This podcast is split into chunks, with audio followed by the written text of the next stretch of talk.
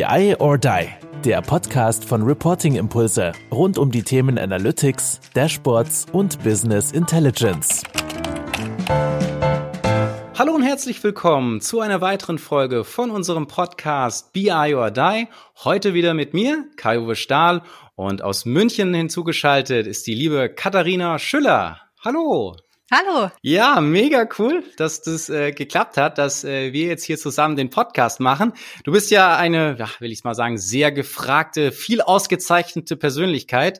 Ähm, ich habe jetzt nur so ein paar Sachen aufgegriffen. Du bist äh, Geschäftsführerin äh, von Startup, also in dem Sinne jetzt nicht Startup, sondern Startup, wahrscheinlich Statistics Up, würde ich jetzt mal vermuten, weil ihr seid ja eine ja, feine internationale Boutiqueberatung zum Thema Statistik und Data Science. Zusätzlich bist du auch noch Vorständin vom Deutschen Statistischen Gesellschaft. Und wie gesagt, also extrem viel unterwegs, äh, machst da sehr viel, bringst da viel auf die Straße. Also immer toll, äh, solche Persönlichkeiten auch hier im Podcast zu haben. Magst du vielleicht mal kurz erzählen, wie wir uns denn eigentlich über den Weg gelaufen sind, virtuell über den Weg gelaufen sind? Ja, wir sind uns ganz zufällig über den Weg gelaufen, weil ich weiß gar nicht mehr wer auf LinkedIn was gepostet hatte zu unserer Data Literacy Charta und Erik, wenn ich mich richtig erinnere, den kannte genau, ich ja genau. auch nicht, hat, hat drunter kommentiert, ja, Kai, Uwe, schau dir das mal an und wollen wir uns da mal austauschen und dann kamen wir so ein bisschen ins Chatten auf LinkedIn und ähm, er meinte, ja, da lassen wir uns sprechen, vielleicht nächste Woche oder hast du um 15.05 Uhr Zeit für Clubhouse? Ich glaube, es war 14 Uhr oder so und ich war gerade in einem anderen Meeting und dachte mir so, ach nee, bis 15 Uhr bin ich durch und dann habe ich Zeit bis 15.30 Uhr, ja, das kriege ich hin. Und dann habe ich spontan gesagt, ja, da hatte ich auch genau zwei Tage schon meinen Clubhouse-Account. Da dachte ich mir, ach, coole Gelegenheit, das mal wieder auszuprobieren und zu üben.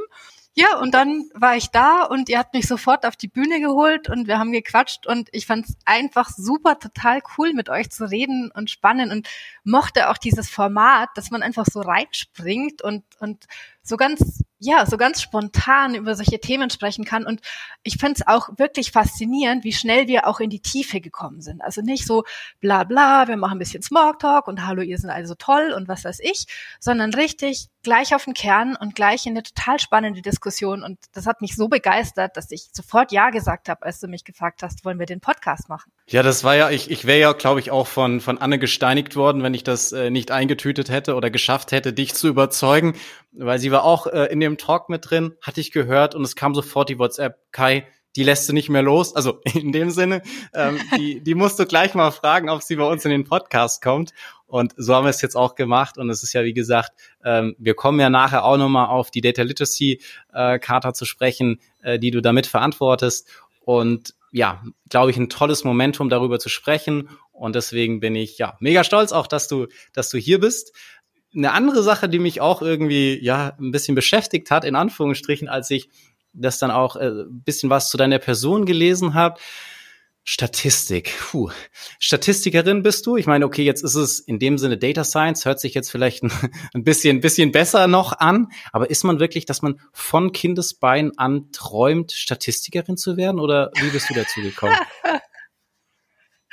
Nö, definitiv nicht. Ich fand Mathe spannend ähm, ich erinnere mich an eine Szene, an der ich auf der Schaukel saß zu Hause und mir überlegt habe, wenn ich 10 Euro auf meinem Sparbuch habe und kriege jedes Jahr 10% Zinsen, wie viel Geld habe ich dann nach einem Jahr, nach zwei Jahren, nach drei Jahren? Das ist immer so im Schaukeln hin und her und fand es total faszinierend und ich fand Zahlen schon faszinierend.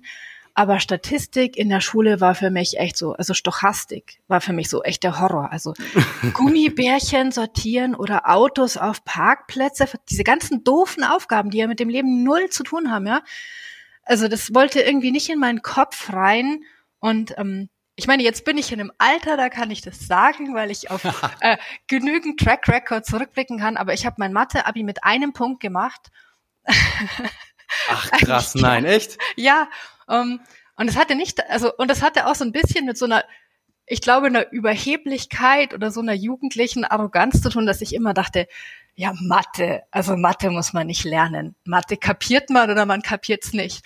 Es ist halt ein bisschen doof, wenn man in der Abi-Klausur sitzt und sich das Riemann-Integral erstmal nochmal herleiten muss, was ich geschafft habe, aber dann hatte ich halt keine Zeit mehr für irgendwas anderes. Und wie gesagt, Stochastik war ja so No-Go. Ähm, nee, bei mir hat den Schalter umgelegt, dass ich angefangen habe, Psychologie zu studieren und da Statistikkurse hatte und einfach mir gedacht habe, ich habe den Ehrgeiz, ich will da gut sein, ich will das kapieren und habe das gebüffelt und auf einmal war das wirklich wie so, zack, ich habe kapiert, wie statistisches Denken funktioniert und ab da war ich angefixt und wusste, das ist es. Okay, super, super spannend. Und ich meine, du hast äh, vier Kinder, das gibst du dann auch an die so weiter oder was, äh, was kannst du dazu sagen? Ja, ich denke schon. Nicht immer so bewusst. Wir reden relativ viel über so Themen wie Daten, Statistik, statistisches Denken, Hinterfragen von Dingen. Ich erinnere mich an eine Situation, da saßen wir am Tisch, da war meine älteste Tochter vielleicht elf, zehn, elf und sagte dann, sie hätte im Radio gehört, dass nur 15 Prozent der Befragten auf die Frage, ob sie schon mal Zivilcourage gezeigt haben, mit Ja geantwortet hätten. Und die hätten sich dann alle furchtbar aufgeregt und so nach dem Motto, ja, Zivilcourage gibt's ja gar nicht. Und sie sagte dann von sich aus, ja, da muss man doch erstmal wissen, wie viele Menschen überhaupt mal in der Situation waren, in der sie hätten Zivilcourage zeigen können. Und ich dachte mir, wow. Geil. Du hast es echt kapiert, ja. Und es hat mich auch total motiviert zu sehen, so dieses Denken dahinter, ja, dieses kritische Hinterfragen von Zahlen, die einmal so um die Ohren geknallt werden das kann man schon total früh vermitteln. Da braucht es kein Studium dafür. Das kannst du mit kleinen Kindern schon machen. Absolut. Also ich, gut, meine Kinder, aber da bin ich auch. Die sind jetzt äh, die die große, wie gesagt, die äh, plappert jetzt in dem schon sehr sehr viel, aber die ist jetzt äh, etwas über zwei. Von dem her, äh, der dauert so ein bisschen. Aber auch da sind oftmals schon äh, diese Sachen, die sie hinterfragt oder welche Zusammenhänge, Verknüpfungen sie macht, wo man da schon dasteht und sagt so, wow, krass. Ja, dann machen wir nochmal weiter. Es sind ja, wie gesagt, so ein paar einleitende Fragen auch dabei. Ähm, drei Eigenschaften, die dich auszeichnen. Ich bin super neugierig. Ich bin aufgeschlossen und ich glaube, ich bin ziemlich mutig. Vielleicht Extrem kann man auch sagen, ich wichtige bin Faktoren wahrscheinlich auch genau für dieses für dieses Themenfeld. Weil neugierig und aufgeschlossen ist ja fast dasselbe. Ich ich, ich glaube, ich habe Humor. Ziemlich viel Humor. Wir haben auch schon sehr viel gelacht. Von dem her, ähm, vielleicht kannst du es noch weiter bestätigen, aber ich äh, würde auch sagen, alles klar, passende äh, Eigenschaften. Und äh, bevor wir dann jetzt auch wirklich, sage ich mal, mit, mit, dem, mit den echten Themen loslegen, ähm, mit wem würdest du mal für eine Woche gerne das Leben tauschen wollen? Boah, das ist eine schwierige Frage. Wen ich sehr, sehr, sehr spannende Person finde, auch wenn sie leider nicht mehr lebt, ist Florence Nightingale die finde ich toll, weil sie so mhm. über, total über ihren Tellerrand hinausgeschaut hat. Also als Krankenschwester, aber ganz wichtige Grundlagen gelegt hat für die heutige Statistik. Und weil sie so einen, ich glaube, aus allem, was ich über sie weiß, sie hatte so einen Drive, wirklich Dinge voranzubringen, Dinge besser zu machen, Statistik, Datenanalyse einzusetzen, um das Leben von Menschen zu verbessern. Und sie hatte das natürlich als Frau auch nicht leicht in der Zeit. Und das fände ich sehr spannend. Ich glaube, mit ihr würde ich gerne mal tauschen. Okay, aber ich meine, ich habe dich ja auch schon in der Einleitung als eine Frau charakterisiert, die ja auch sehr, sehr viel vorantreibt, ähm, sehr viel bewegt. Und da ist dann auch meine, meine erste Frage letztendlich von diesem Podcast, geht in diese Richtung. Ähm, wir sind ja auch in Clubhouse genau darüber letztendlich auch zusammengekommen. Ähm, du hast vor, vor einigen Wochen oder Tagen ähm, mit zwei Kollegen zusammen die Data Literacy ähm, Charta veröffentlicht. Vielleicht willst du mal ein kurzes Briefing für unsere Zuhörer geben, ähm, was das genau ist und was deine persönliche Motivation dahinter war. Ja, sehr gerne. Das Thema Data Literacy oder Statistical Literacy ursprünglich beschäftigt mich schon seit einigen Jahren über meine Tätigkeit in der Deutschen Statistischen Gesellschaft, aber auch über die Forschung, die ich dazu gemacht habe für das Hochschulforum Digitalisierung. Mir ist aufgefallen, dass wir über das Thema Daten, Statistik immer so sprechen, als sei das was sehr Rationales und um diese Themen zu beherrschen, um mit Daten umgehen zu können, müsse man gut in Mathe sein natürlich, man müsse programmieren können, aber es geht, es würde es immer um so technische oder methodische Fähigkeiten gehen. Mein Eindruck ist aber auch aus 20 Jahren Beratung, die ich jetzt mache und allem, was ich erlebe, das sind oft gar nicht die Knackpunkte, sondern die Knackpunkte sind wirklich zu verstehen, was können Daten eigentlich abbilden und was nicht? Wo ist der Unterschied zwischen Daten und Realität? Wie viel was macht Daten aus? Was ist die Bedeutung von Daten? Also diese Kontextualisierung, die wir ständig vornehmen, dieses Einordnen, dieses Spiegeln von der realen Welt in der Datenwelt. Wie funktioniert das? Wo sind aber auch die Probleme, die dabei auftreten können? Und dazu die Entwicklung. Ähm, als ich vor knapp 20 Jahren mein Unternehmen gegründet habe, haben die Leute sowieso nicht verstanden, was ich eigentlich mache. Also Statistik, oh, wie kann man Statistik machen, ja? Und dann auch noch Beratung, wer braucht denn sowas? Und auf einmal kam dieser Hype mit Big Data und äh, Data Science und AI, künstliche Intelligenz, nimm all diese Buzzwords, ja. Und auf einmal war das total hip und Um, ähm, jeder hat drüber gesprochen und wir sprechen jetzt von einer datafizierten Welt und Data, Daten dem Öl des 21. Jahrhunderts, machen uns aber wenig Gedanken darüber, wie das uns als Menschen eigentlich verändert oder als Gesellschaft verändert und wie wir darauf auch reagieren sollten. Und diese Themen beschäftigen mich schon sehr lange. Und ähm, deswegen glaubte ich, man muss dieses Thema mal stärker positionieren. Und die Charta war jetzt eigentlich sehr natürlich, die zu diesem Zeitpunkt mal zu bringen, weil ich den Eindruck hatte, wir reden so viel, aber wir tun nichts. Wir tun nichts ah. dafür, um Data Literacy wirklich zu fördern. Und ich will, dass wir uns jetzt mal hinstellen und sagen, wir machen was. Wir haben Ideen, wie wir, wie wir dieses Thema verankern können. Und da ist die Charta ein ganz erster wichtiger Schritt. Also dass du einfach sozusagen so dieses, diesen Leuchtturm gesetzt hast, du sagst, okay, wir formulieren einfach mal, ja, was wir darunter verstehen, was es bedeutet, was da vielleicht auch noch für Sub sag ich mal, Punkte darunter sind, dass Leute einfach mal überhaupt ein Verständnis dafür kriegen. Und ich meine, du hast gesagt, sicherlich, es gibt viele Unternehmen, größere Unternehmen natürlich auch, die sich diesem Thema Data-Driven Company und wie auch immer, wie man diese, diese Buzzwords nennen möchte, ähm, verschrieben haben, aber eben auch auf einer gesellschaftlichen Ebene zu überlegen. Und ich finde, und das ist auch immer wieder, was man in Unternehmen be begegnet, man überlegt jetzt, diesen Data Scientisten zu finden oder wie auch immer man ihn bezeichnen möchte oder wie kriegt man, sag ich mal, diese Experten auf ein noch höheres Expertenlevel oder wie kriegt man, wie gesagt, auch bestehende, hoch ausgebildete, qualifizierte Menschen auf Next Level, aber ja auch zu überlegen, wie ist es eben für jeden dass eben auch, ähm, dass er da ein besseres Verständnis für bekommt, Sachen hinterfragen kann. Und ich glaube, das ist ja auch eine, eine sehr spannende Sache, die aus ähm, dieser Charta ja auch rausgeht. Ja, definitiv. Also wir haben ja, wir haben ja beides. Wir haben auf der einen Seite ähm, bei ganz vielen Menschen so eine Angst davor, was passiert da eigentlich? Ähm, nee, meine Daten teile ich nicht, sieht man ja Corona-Warn-App. Ich wird, wird auf Facebook diskutiert, wie unsicher die Corona-Warn-App ist bezüglich Datenschutz, ohne dass, dass viele Menschen, glaube ich, überhaupt merken, wie widersprüchlich das ist. Ähm, aber diese Angst ist da, dann diese Frage, was, wie verändern eigentlich diese neuen Technologien? Wie verändert Big Data, künstliche Intelligenz, IoT und so weiter? Wie verändert es mein Leben? Wie verändert es meine Arbeit? Ist das eigentlich eine Chance für mich oder eine Bedrohung? Kann ich davon irgendwas Positives mitnehmen? Das ist das eine. Auf der anderen Seite teilweise so eine große Euphorie. Ja, das ist alles, äh, mit KI wird alles funktionieren und wir können alles vorausberechnen und alles lösen und so weiter. Aber so dieses vernünftige Abwägen zwischendrin, dieses Überlegen, wo sind die Möglichkeiten, aber auch die Grenzen von Daten und neuen Technologien, das fehlt sehr. Und das fehlt natürlich bei jedem oder bei sehr, sehr vielen Menschen. Also ich glaube, ich habe da auch noch meine Defizite. Ich lerne da jeden Tag was Neues dazu. Aber auch in Unternehmen, diese Vorstellung, die du ja gerade geschildert hast, man stellt sich da als hochqualifizierte Experten ein oder bildet die immer weiter. Den Rest in der Firma betrifft es aber irgendwie gar nicht. Ja, weil, ähm, keine Ahnung, die Führungsebene weiß ja, was richtig ist und wie man entscheidet. Die können ja strategisch denken. Ich übertreibe jetzt mal so ein kleines bisschen, ja.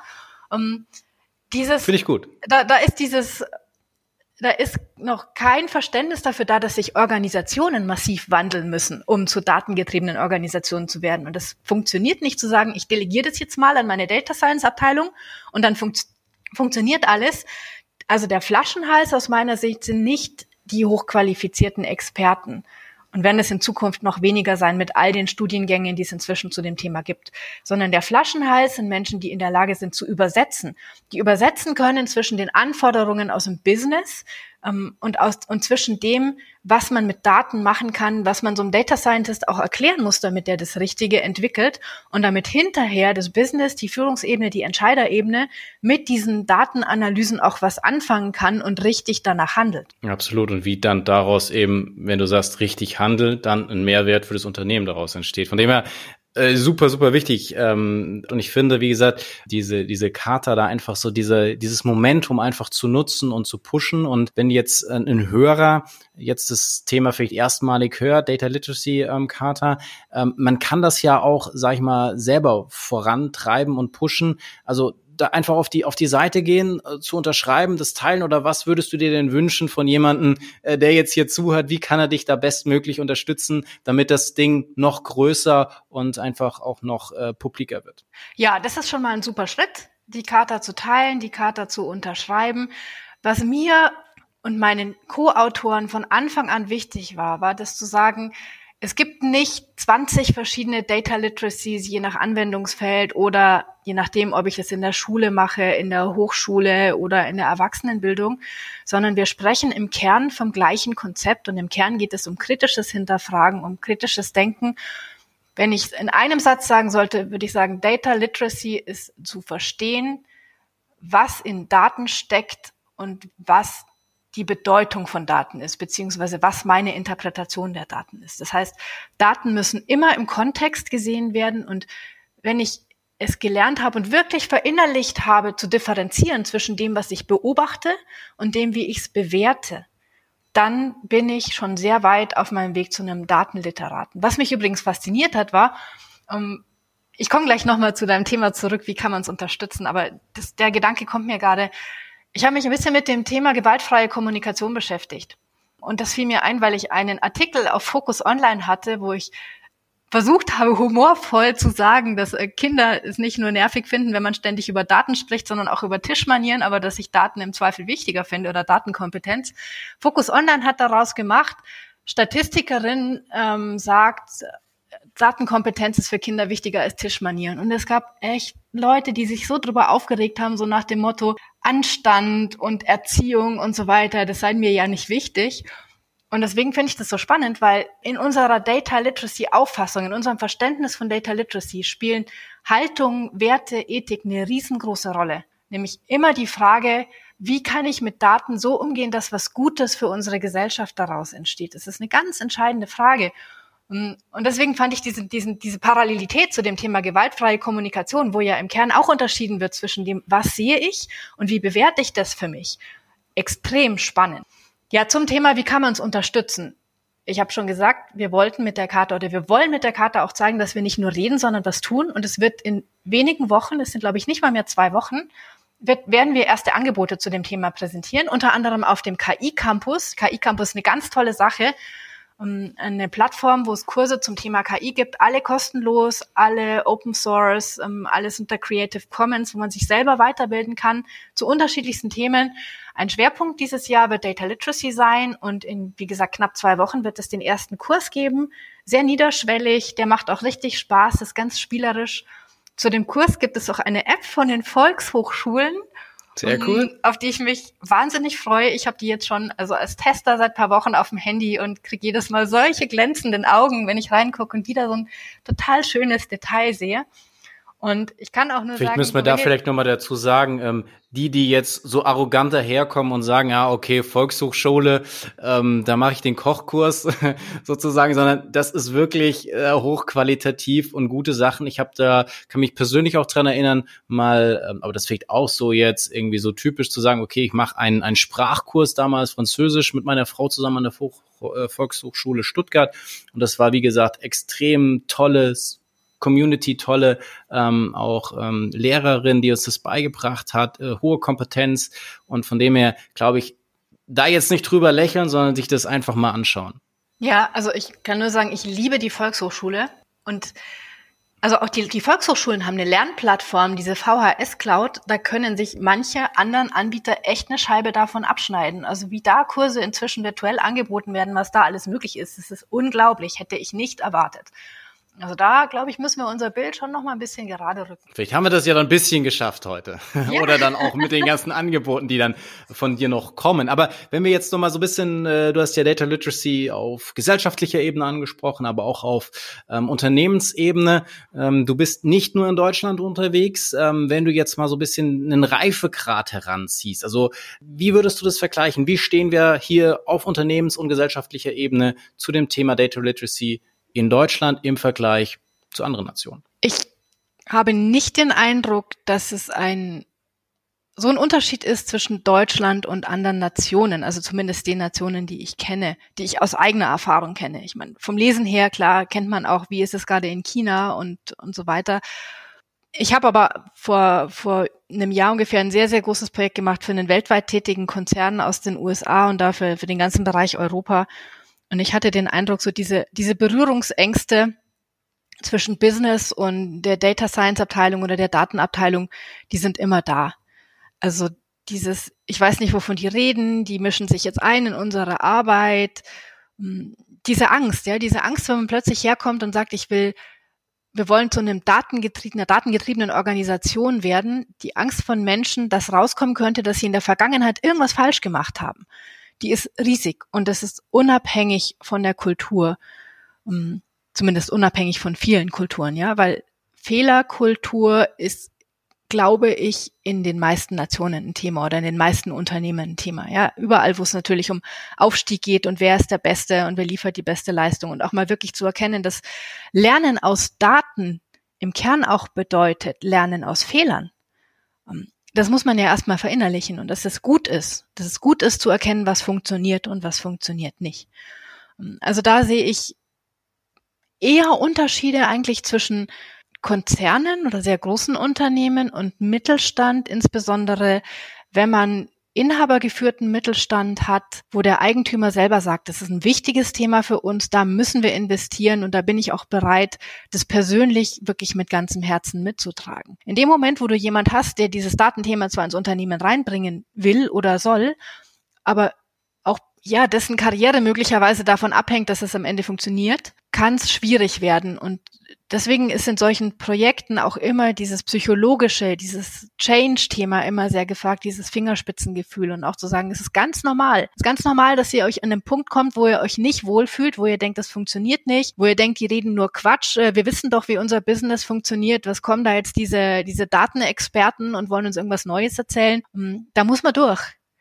Aber das Ergebnis hinterher ist einfach super in den allermeisten Fällen, die ich gesehen habe. Absolut. Also auch ähm, wenn man sich dem annimmt und es ist natürlich, sind in Anführungsstrichen sehr, sehr viele weiche Themen drumherum, auch wenn man an vielen Stellen ja auch in einem sehr technologischen Umfeld unterwegs ist, ist es halt doch, wie gesagt, dieses, dieses Mindset oder auch die, die Verantwortung, die dann der eine oder andere dafür übernimmt. Du hast jetzt gesagt, okay, der mittelständische Geschäftsführer, der dann sagt, alles klar, ich habe das verstanden und wir müssen ähm, das voranpushen. Und ich weiß auch, dass ich da an verschiedenen Stellen vielleicht durch, dass wir auf gewisse Daten schauen, auch selber hinterfragt werden kann und auch selber mir gezeigt wird, okay, damals hast du dich aber für das Falsche entschieden oder, oder wie auch immer. Und dass ich dann vielleicht auch von der jüngeren Person in, in dem Sinne hinterfragt werde oder gechallenged werde.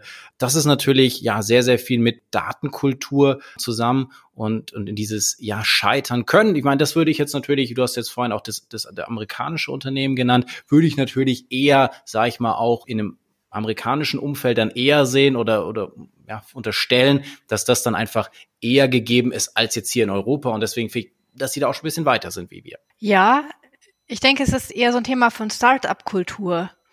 Also was wir da, was ich da erlebt habe in dem Konzern war, dass der ähm, Head of Data Science hatte eigentlich eine genaue Vorstellung, was er umsetzen wollte, ist aber nicht durchgedrungen im Unternehmen. Da gab es halt auch zu viele persönliche Befindlichkeiten und jeder, der irgendwie dachte, so wie ich's mache, ist es richtig und ich will meins durchsetzen. Und formal waren wir beauftragt, ein bestimmtes Prognosemodell zu entwickeln. Ich kann da aus Vertraulichkeitsgründen nicht zu tief ins Detail gehen, aber es war ein sehr detailliertes Prognosemodell, mhm ähm, auf lange Sicht auch, indem man Szenarien entwickeln sollte. Dieses Prognosemodell konnte man auch hernehmen, um die Leistung beispielsweise des Marketings mit zu beurteilen oder bestimmte Events. Natürlich waren da Ängste da, ja, dass jetzt rauskommt, okay, wir haben uns für was entschieden, was am Ende nicht funktioniert hat. Wir haben am Anfang relativ viel Zeit damit verbracht, uns zu überlegen, wie könnte denn so ein Modell möglichst clever aufgesetzt werden? Was wäre da ein super Ansatz äh, für die ganzen Daten? Bis wir dann irgendwann gecheckt haben, er hatte das schon ganz genau im Kopf und er wollte eigentlich nur, dass wir seine Idee von außen nochmal verkaufen, damit das Business die akzeptiert, weil er das schon jahrelang sich überlegt hatte und das, also ich muss auch gestehen, das war wirklich ein super Ansatz, ja. Ich dachte, hatte nur nicht erwartet, dass das von uns verlangt wird, weil uns das auch nicht so offen kommuniziert wurde. Aber das ist auch ganz spannend, dann zu sehen, wie, wie dann teilweise aus solchen Abteilungen jemand kommt, der sagt, wir holen uns extern jemand dazu, um eine gute Idee zu vermitteln, die wir selber intern nicht durchkriegen. Ja, der Prophet im eigenen Land gilt nichts sozusagen. Mhm. Das äh, sehen wir auch sehr, sehr häufig. Und ja, dieses Marketing oder diese, diese Fürsprecher dann im Außen zu holen. Und das macht natürlich, muss ich sagen, auch insofern sehr, sehr viel Spaß, wenn du weißt, die Person, mit der du zusammenarbeitest, die hat das schon komplett verstanden. Und es ist nur, sage ich mal, eine Strategie für sie, damit es eben auch zum Leben erweckt werden kann. Und das finde ich immer so ja, du weißt, dass du mit den richtigen Leuten zusammenarbeitest und dann wird es auch einfach ein, ein tolles und ein erfolgreiches Projekt, so wie du das hier auch beschrieben hast. Und Es ist aber ja nicht nur dieses Unternehmen, es sind viele Unternehmen, die sich ja irgendwie Data Literacy ähm, als Teil ihrer Datenstrategie oder gesagt haben, okay, wir müssen unsere Datenkultur ähm, neu definieren, das irgendwo auf dem Zettel haben, dass sie da was machen müssen. Wie gesagt, du hast ja auch gesagt, du bist da ja auch ähm, schon jahrelang auch als Beraterin unterwegs. Ähm, welches Vorgehen würdest du denn so empfehlen, wenn man denkt, okay, ich muss mich diesem Thema zuwenden und was sind vielleicht so, so Knackpunkte, wo du sagst, naja, daran könnte es scheitern. Du hast natürlich einige Sachen auch schon genannt, aber vielleicht nochmal, sage ich mal, ganz spezifisches auf diese Frage. Ja, du hast ja den Begriff Datenstrategie schon genannt und es ist wichtig, sich klar zu machen, es handelt sich hier um eine Strategie, die das ganze Unternehmen betrifft und unter Umständen das ganze Unternehmen verändern kann. Das heißt, die steht auf einer ähnlichen Ebene wie die gesamte Unternehmensstrategie, wie die Organisationsstrategie, die IT-Strategie, vielleicht auch eine Digitalstrategie, wenn es so eine gibt ist von diesen Strategien beeinflusst, hat aber auch eine Wechselwirkung. Also da gibt es bestimmte Rahmenbedingungen und wichtig ist sich erstmal klar zu machen, was will ich überhaupt erreichen mit einer Datenstrategie und auch über dieses, diesen ersten Gedanken hinauszudenken, dass es nur darum geht, Daten verfügbar zu machen oder Daten zu ordnen, solche Dinge. Ja, das ist ein Teil der Datenstrategie, aber längst nicht die gesamte Datenstrategie, sondern ich komme nochmal auf diesen Satz zurück, Daten sind das Öl des 21. Jahrhunderts. Und ich finde, da sind viele Parallelen, ja, weil Daten sprudeln wie Öl, Daten haben immer wie Öl auch immer wieder neue Verwendungsmöglichkeiten, die uns erst langsam bewusst werden. Aber genau wie Öl, also niemand will eine Ölquelle in seinem Vorgarten haben, ja, sondern wir wollen am Ende einen Wert, der aus diesem Öl entsteht. Und das ist jetzt auch nicht Benzin oder Plastikverpackung oder so, sondern das ist ein, ein Wert wie Mobilität oder ein Wert wie Hygiene oder Frische. Und wir wollen auch nicht Daten und wir wollen auch keine Datenprodukte, auch wenn man sich denkt, so ein cooles ja, BI or Die, ja, BI Dashboard wäre jetzt irgendwie super, aber das ist nicht das Ziel. Das Ziel ist, dass ich mit Daten zu besseren Entscheidungen komme und damit zu mehr Wert des Unternehmens. Und das muss ich verinnerlicht haben auf der Führungsebene. Es geht hier darum, mehr Wert für das Unternehmen zu schaffen, langfristig mehr Wert. Das ist das Ausgangspunkt und das zeigt auch die Wertigkeit dieser Datenstrategie. Und dann brauche ich eben ein gutes Konzept. Wir haben eigenes Datenstrategie, Referenzmodell, aber es gibt sicherlich auch andere, die das machen. Aber wir versuchen eben möglichst möglichst umfassend abzubilden, was ich alles beachten muss. Nämlich ich muss auf der Führungsebene ähm, eine Dimension betrachten, das ist die Data Governance. Ich brauche die untere, die operative Ebene, das heißt Daten- und Informationsmanagement. Ich brauche dazwischen eine Ebene, da geht es um Qualitäts- und Risikomanagement, das ich im Blick behalten muss. Also wie sicher ich, wie stelle ich sicher, dass die Prozesse, mit denen ich aus Daten Wert schaffe, qualitativ hochwertig ablaufen. Also diese Prozessqualität zu sichern, aber auch welche möglichen Risiken können entstehen, wenn ich jetzt vermehrt datengetrieben arbeite. Und schließlich gibt es verschiedene verschiedene Bausteine, um die ich mich kümmern muss. Das sind eher im Bereich der Architektur angesiedelt, also Strukturen, Prozesse, Regeln, die ich entwickeln muss, aber auch Kompetenzen und Rollen. Was verändert sich da?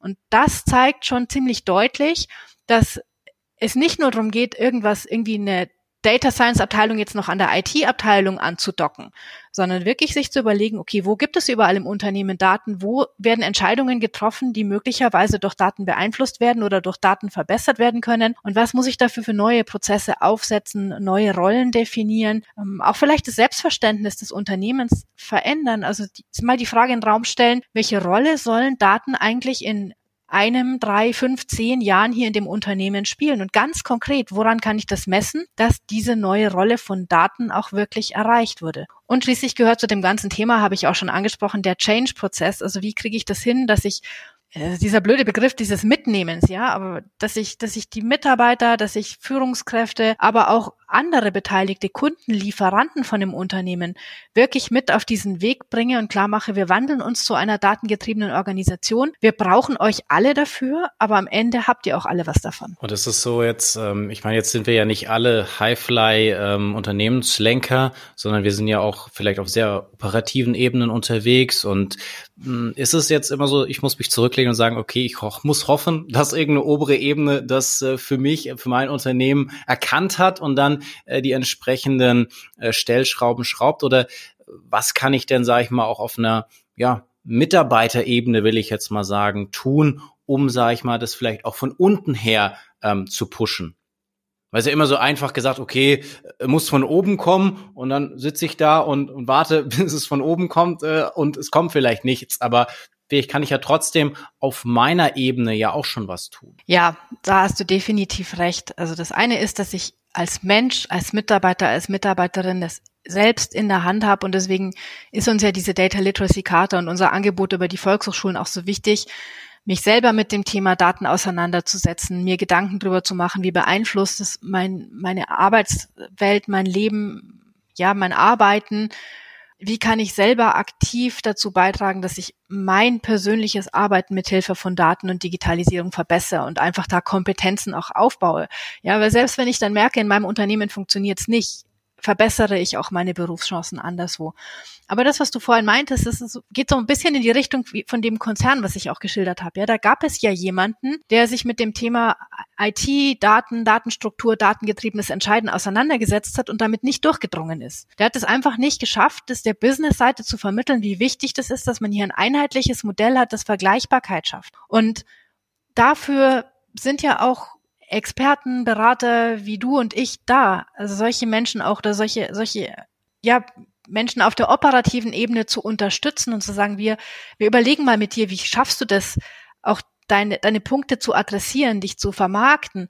Und ich erlebe das oft bei Menschen, die, oder bei, bei Data Scientists, bei Leuten, die fachlich extrem gut sind die können dir ganz genau erzählen, was an dem Modell jetzt alles passt. Wenn du selber, also selber Datenexperte bist, die können dir genau sagen, ja, was sind die KPIs aus statistischer oder aus analytischer Sicht? Warum ist es jetzt ein super Modell? Wie performt es? Nach welchen Kriterien dies und das und jenes? Aber wenn du dich in die Rolle versetzt von einem Entscheider, der sitzt da und sagt sich, ja, was habe ich denn jetzt davon? Was bringt mir das, ja? Kannst du mir ausrechnen, wie viel mehr Umsatz ich mache oder wie viel ich an Kosten spare oder wie ich mich gegenüber dem Wettbewerb positioniere, wenn ich das jetzt mache?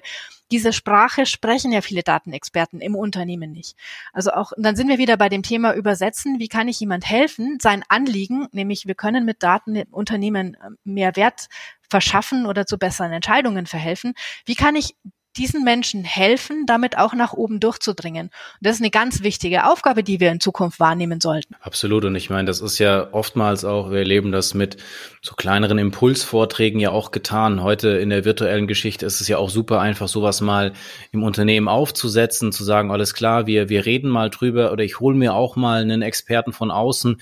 Ich meine, also, was ich jetzt auf jeden Fall für Reporting-Impulse sagen kann, äh, wir machen das ja auch gerne, sag ich mal, bieten wir das äh, unseren Kunden an, dass wir da auch mal kostenlosen Vortrag machen, zu sagen, alles klar, um dieses Thema einfach zu schärfen, um da einen ersten ähm, Stein ins Rollen zu bringen. Und ich glaube, das ist einfach sehr, sehr wichtig, dass man nicht sagt, okay, Klar wird es immer wieder gesagt, es ist ein Thema, was von oben kommen muss. Wirklich Bewegung entsteht nur, ähm, wenn es einer der in Anführungsstrichen mit Schulterklappen ähm, ausgestatteten Personen dann auch wirklich lostreten. Aber nichtsdestotrotz kann ich ja das trotzdem beeinflussen und kann da auch in kleinen Rahmen sozusagen die Dinge, neben dass ich mich selber weiterbilde, logischerweise, aber auch durch solche Impulse, denke ich, ähm, viel, viel auslösen und dann natürlich auch jeden nicht zurücklehnen, sondern zu überlegen, was kann ich ähm, da einfach tun. Und ich meine, das ist ja auch so eine Sache, was du mit, mit, der, mit, der, mit der Charta letztendlich auch klar formuliert hast. Es muss in, das, in die Allgemeinbildung mit eingehen. Das ist Teil dessen, was jeder irgendwie so als, als Ausstattung mit dabei hat. Und was sind so, so deine Ideen noch, ähm, um, um das wirklich noch stärker auch in die Breite zu kriegen, dieses, dieses Thema? Ich denke, dass Data Literacy schon in der Schule, in der Grundschule, wenn nicht sogar schon im Kindergarten in ersten Ansätzen vermittelt werden muss. Das muss in die Lehrpläne rein. Und wenn ich einen Wunsch habe, dann bitte möglichst nicht oder nicht vorrangig in die Mathematik, weil in der Mathematik entsteht ganz schnell der Eindruck, das hat mit meinem echten Leben nichts zu tun. Aber Data Literacy oder datengetriebenes Entscheiden ist nichts anderes als Lernen aus Beobachtung und kleine Kinder machen das jeden Tag. Ich meine, du hast auch Kinder, ja? Du kennst es wahrscheinlich, wie oft die Sachen fallen lassen, immer nur um zu sehen, hey, fällt das Ding noch, fällt der Baustein wieder runter, wenn ich ihn loslasse, ja? Und die Begeisterung ist ja da ganz toll, wenn so dieser Lernprozess einsetzt und man sieht, wow, ich habe ein Muster erkannt. Und dieses Muster erkennen ist beim Lernen vom Daten ganz, Lernen aus Daten ganz essentiell. Und da, glaube ich, können wir zahlreiche Beispiele finden, wo das in unterschiedlichsten, unterschiedlichsten Fächern auch mal dargestellt werden kann.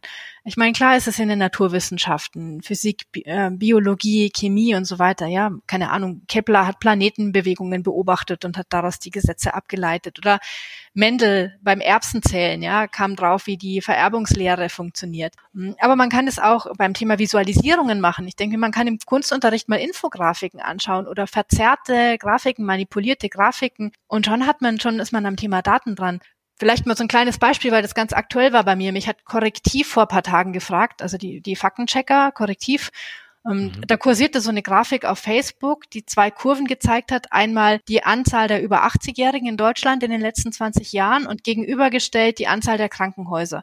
Und das sah so aus, als hätte sich die Anzahl der 80-Jährigen verdoppelt oder so und die Anzahl der Krankenhäuser auf ein Drittel reduziert. Jetzt war aber der Punkt, dass die Y-Achse abgeschnitten war und der Rückgang bei den Krankenhäusern war halt viel geringer, nur 15 Prozent oder sowas. Und jetzt kann man, und dann sind wir nämlich bei dem Thema Kommunikation und deswegen fand ich dieses Beispiel so faszinierend.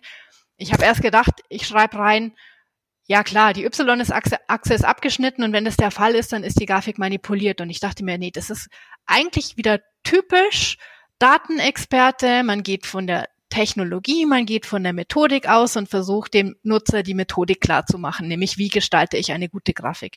Aber das ist nicht das so von oben herab. Ja, genau, aber das ist nicht das, was der Nutzer wahrnimmt.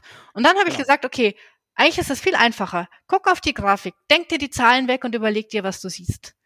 Und dann schau dir die Zahlen an und überleg dir, was dir die Zahlen sagen. Und wenn da ein Widerspruch ist, dann ist die Grafik manipuliert. Und das ist eine andere Perspektive. Das ist nämlich die Perspektive der, der Rezeption, der, die Perspektive dessen, der es wahrnimmt, der es konsumiert und nicht die Perspektive dessen, der die Grafik produziert. Und das müssen wir lernen und das müssen wir auch in die Lehrerbildung reinbringen. Wie kann man solche Themen vermitteln, ohne dass es aussieht, es geht hier nur um Methodenlernen, sondern es geht darum zu erkennen, welche Rolle spielt das für meine Entscheidungen aus der Perspektive des Nutzers von Daten, von Visualisierungen, von, von Statistiken? Das ist da muss man, glaube ich, muss man auch didaktisch noch sehr viel entwickeln. Aber ich glaube, das ist eine wahnsinnig spannende Aufgabe, die uns unglaublich viel bringen kann. Und ich glaube, das ist wahrscheinlich ähnlich, wie du sagst, es muss natürlich auch immer früher bis in die Kindergärten runter, so wie wir dann ja auch immer mehr wahrscheinlich durch die Globalisierung ähm, es in die Schulen Einzug gehalten hat, okay, wir beginnen nicht mit der Fremdsprache. Ich glaube, bei mir war es in der fünften Klasse, ähm, als ich angefangen habe, Englisch, Französisch dann äh, in der siebten Klasse, sondern dass das ja auch viel, viel früher beginnen kann oder dass man zweisprachig erzogen werden kann und so weiter und so weiter.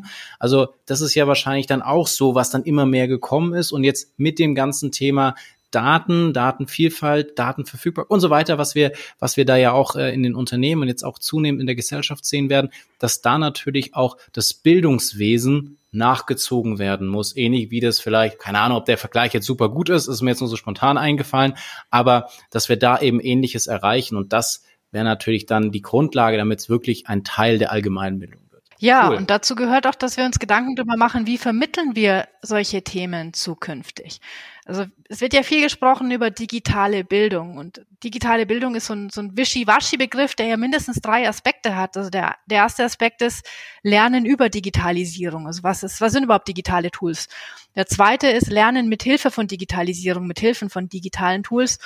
Und der dritte Aspekt ist Lernen angepasst an unsere durch die Digitalisierung veränderten Gewohnheiten, dass ich also Aufmerksamkeitsspannen verringern, dass ich mit meinem Handy nebenher mal schnell bisschen, keine Ahnung, ich habe eine Sprachlern-App drauf und ich kann mal schnell in der U-Bahn nebenher fünf Minuten eine Lektion machen und mich einfach weiterbilden, ja, dass aber dieses, dieser spielerische Aspekt oft auch mit reinkommt, ja, also wie müssen sich wie muss sich Didaktik verändern? Wie muss Mediendidaktik gestaltet werden zukünftig, um diese Themen auch zu vermitteln? Und wie können wir damit dann eben auch Leute erreichen, die nie gelernt haben, wie man lernt oder die das Lernen im Laufe ihres Lebens wieder verlernt haben? Weil das ist, das ist ja auch ein ganz wichtiger Punkt. Du kannst heute nicht mehr aufhören, nach der Schule zu lernen. Die Welt verändert sich viel zu schnell, viel zu rasant. Und dafür muss ich als wichtigste Kompetenz erstmal beibringen, wie lernt man überhaupt? Absolut. Vielleicht abschließend dazu noch ähm, meine, meine letzte Frage. Welche Empfehlung würdest du denn jetzt beispielsweise einem Studenten geben oder der jetzt gerade so im Überlegen ist, was soll ich studieren oder einem Controller, der jetzt schon fest im Unternehmen verankert ist und aber auch eine Führungskraft, die jetzt erkannt hat, okay, Data Literacy ist wichtig, ich muss mich da weiterbilden. Gibt es da eine ideale Ausbildung in Anführungsstrichen? Was sind da so Schritte, die, die ich machen könnte, um mich dem anzunähern? Also wenn ich selber anfange, wenn ich jetzt zum Beispiel noch vor der Entscheidung stehe, was zu studieren, würde ich mich, würde ich immer empfehlen, einen Studiengang zu wählen, der möglichst rasch auch mit echten Daten arbeitet, mit echten Anwendungsproblemen. Ich weiß nicht, ob ich im Hauptfach empfehlen würde, Data Science oder Informatik oder Mathematik oder sowas zu studieren, wenn ich nicht schon ganz sicher bin, dass ich auf jeden Fall programmieren möchte später und das konkret umsetzen. Und wenn ich mir mehr Möglichkeiten offen halten möchte, würde ich sowas vielleicht eher im Nebenfach oder in einem Zusatzstudium machen. Aber wichtig ist eben, dieses zu verstehen, was sind überhaupt Anwendungsfelder, typische zukünftige Anwendungen von, von Daten, zum Beispiel Telemedizin, finde ich wahnsinnig spannend, ja. Also so, wenn man in dem Bereich sich weiterbilden möchte. Ich bin so ein bisschen, bisschen zögerlich, weil sich in dem Bereich ja wahnsinnig viel tut aktuell. Also wir haben diese Data Literacy Charta vorangegangen, ist ein Data Literacy Framework. Das ist ähm, aus einem längeren Forschungsprozess entstanden für das Hochschulforum Digitalisierung. Das ist ein Think Tank für das Zentrum für Hochschulentwicklung und die Hochschulrektorenkonferenz vom Stifterverband. Und dieses Framework ist gestaltet worden, um Hochschulen mal einen Kompetenzrahmen an die Hand zu geben, anhand dessen sie Data Literacy Angebote entwickeln können, sei es ganze Studiengänge oder aber auch im Sinne eines Studium Generale, beispielsweise Kurse, die dann in, in allen anderen Anwendungsfeldern mit eingebunden werden können. Wenn ich mich wirklich für das Thema interessiere, würde ich mich damit auch mal, also würde ich empfehlen, sich damit zu beschäftigen. Ähm, man kann dieses Framework lesen. Da sind im Anhang auch eine ganze Reihe an Fallbeispielen dran aus unterschiedlichsten Themenfeldern, die mal so durchdeklinieren, wo geht's eigentlich überall um Daten, welche Aspekte von Datenkompetenz kommen da gerade zum Tragen, auf welcher Stufe des Wertschöpfungsprozesses aus Daten befinde ich mich gerade und worauf muss ich da achten. Also ich denke, das kann man auch zum Selbstlernen verwenden wir haben das auch genutzt für, für das Angebot mit den Volkshochschulen, für die App und für den Kurs am KI-Campus, um mal zu sagen, wie kann ich das adaptieren für die Erwachsenenbildung, also jetzt weg von der Hochschulbildung. Und ich denke, mit sowas würde ich mich mal beschäftigen, mit, vor allem mit der Frage, was ist Data Literacy eigentlich? Und welche Aspekte sind auch für mich in meinem Beruf, in meiner Tätigkeit besonders wichtig? Muss ich wirklich verstehen, wie oder, oder im Detail Daten managen können, Daten analysieren können? Oder ist es für mich wichtiger, dass ich Visualisierungstools bedienen kann, aber auch genau verstehe, welche Botschaften transportiert werden, wenn ich unterschiedliche Formen der Visualisierung verwende? Ich meine, kennst du ja aus dem Bereich BI, wenn ich Dashboards baue, dann haben Balkendiagramme transportieren unterschwellig eine ganz andere Symbolik oder eine ganz andere Aussage als Kreisdiagramme oder als solche Tachos, die ich baue. Also damit kann ich auch, auch spielen und, und nonverbal Botschaften transportieren. Also ist das in meinem Beruf wichtig? Ist es wichtig für mich, dass ich ähm, kommunizieren kann mit Datenexperten? Ist es wichtig für mich in meiner Rolle, dass ich Anwendungsbereiche oder Use Cases identifizieren kann, in denen Daten mich weiterbringen können. Also dieses erstmal darüber reflektieren, was wird eigentlich in meiner Rolle später von mir verlangt, was ist wichtig für mich und welche Kompetenzen muss ich dann gezielt ausbauen. Das würde ich an den Anfang stellen. Ich meine, dieses kritische mit Daten äh, in, in Verbindung setzen ist ja genau auch das, wie du es vorhin zusammengefasst hast.